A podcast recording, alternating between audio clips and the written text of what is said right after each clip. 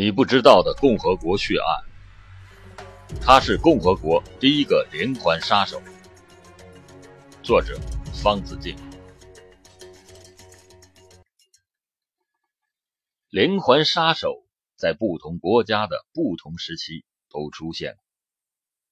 连环杀手有相应的定义，比如 FBI 就定义在不同时间先后杀死三个人就可以定义为。连环杀手，像建国前的1943年，在重庆曾经出现了一个黑店，连续杀死了79名来住店的旅客，算是民国时期罕见的杀人团伙。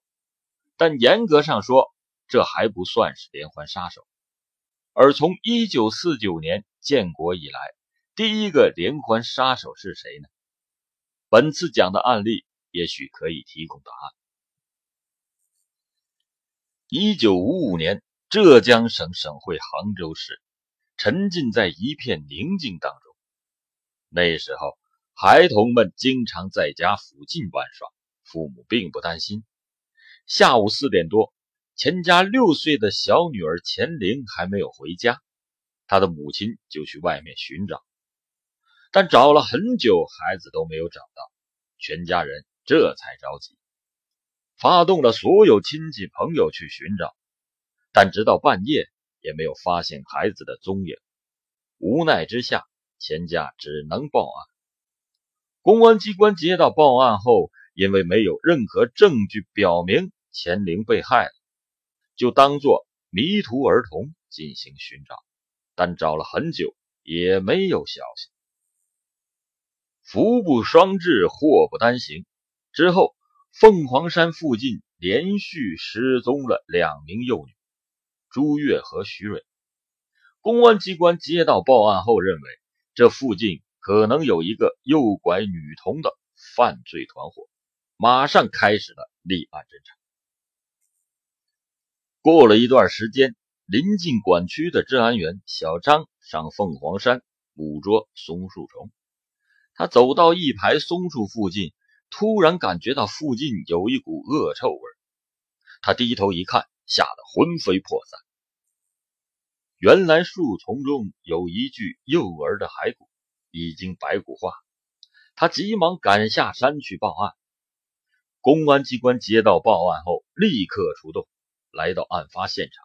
侦查员们立刻被惊呆了，因为幼儿未完全腐败的鼻骨上发现了一根铁针。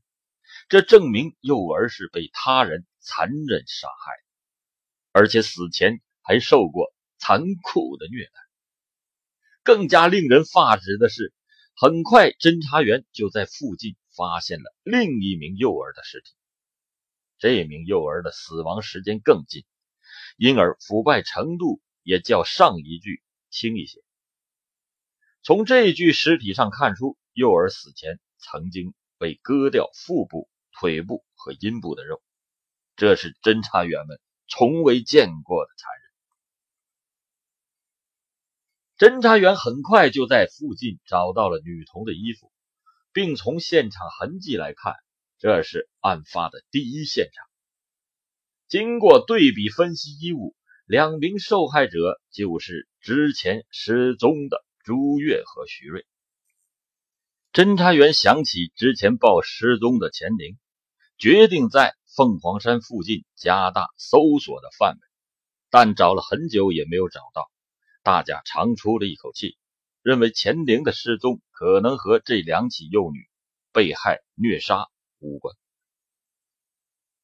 面对这具尸体，很明显这是同一个人所为，因为两个人生前都遭受过残忍的虐杀，而两人都是几岁的小女孩。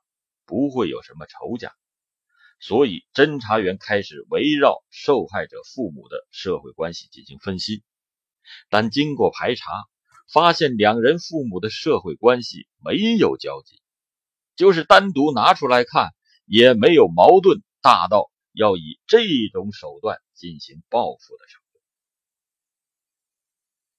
而且令警方百思不得其解的是，为何凶手？能够轻松的将两个女孩带到山上去。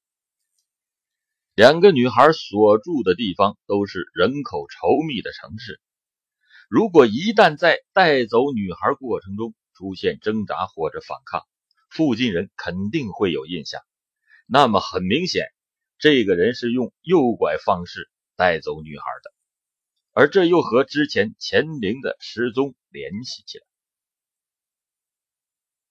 连续发现两名幼女被虐杀，这绝对是大案。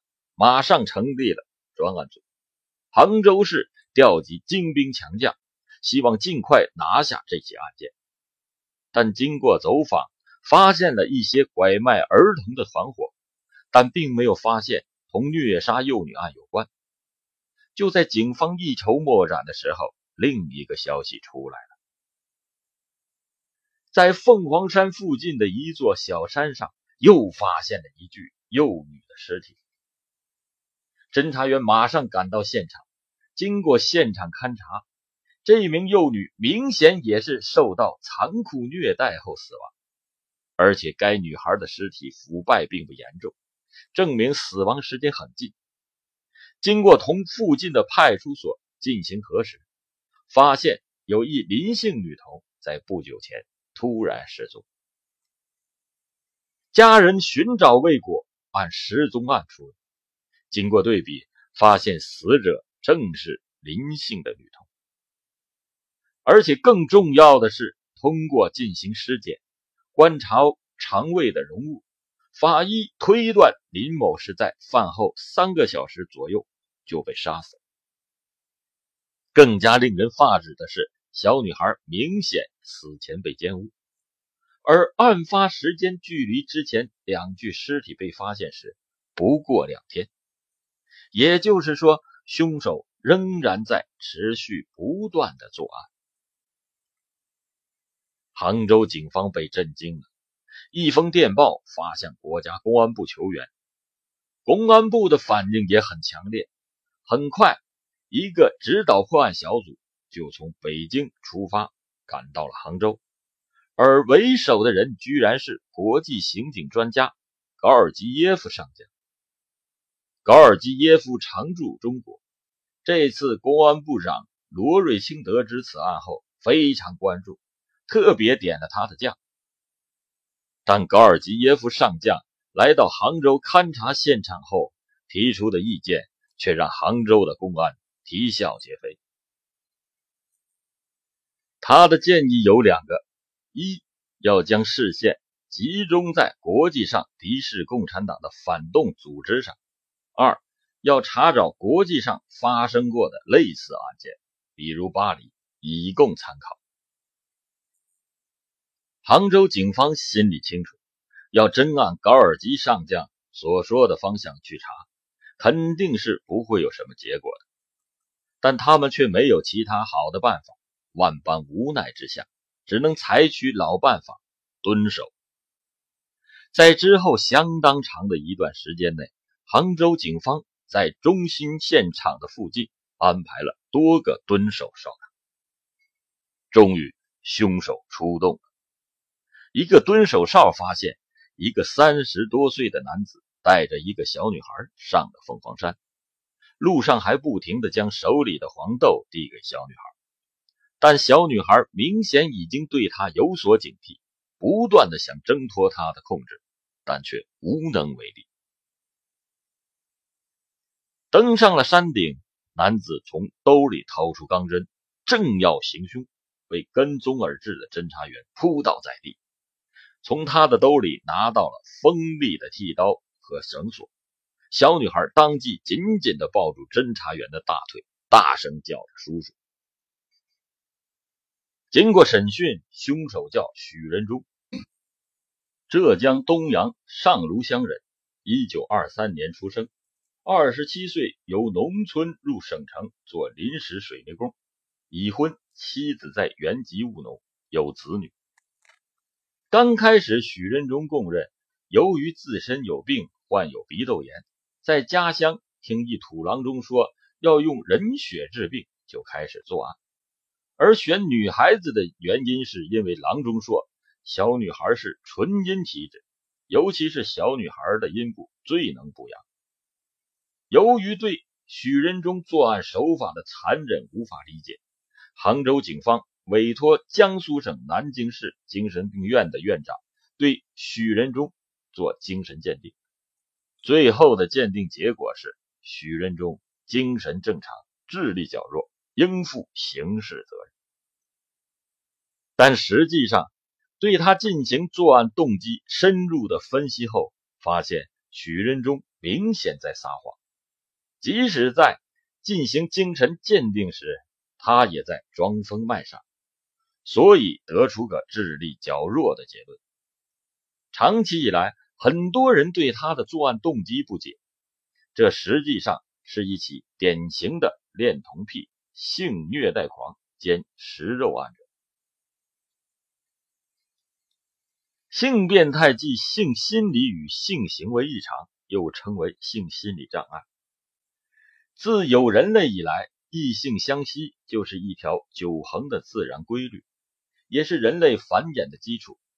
性变态者的性心理与性行为则严重偏离正常轨道，表现为性爱对象或满足性欲的方式异常，如同性恋。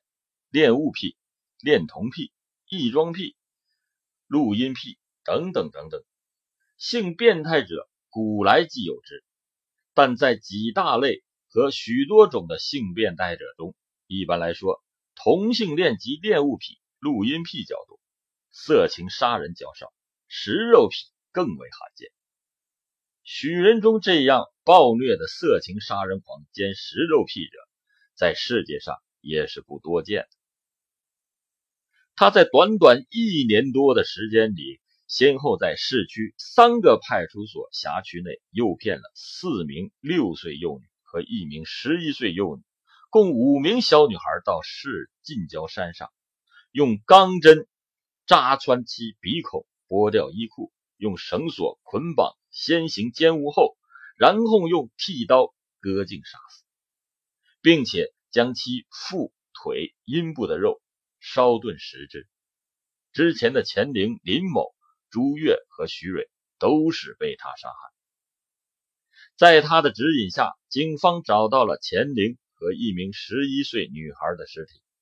至此，一特大系列杀人案成功告破。一九五六年十月二十六日，许仁忠在浙江杭州松木厂被执行枪决，结束了。他罪恶的一生，而最后一个被许仁忠诱骗上山的小女孩厉某，后来移居美国，现在已经快七十岁了。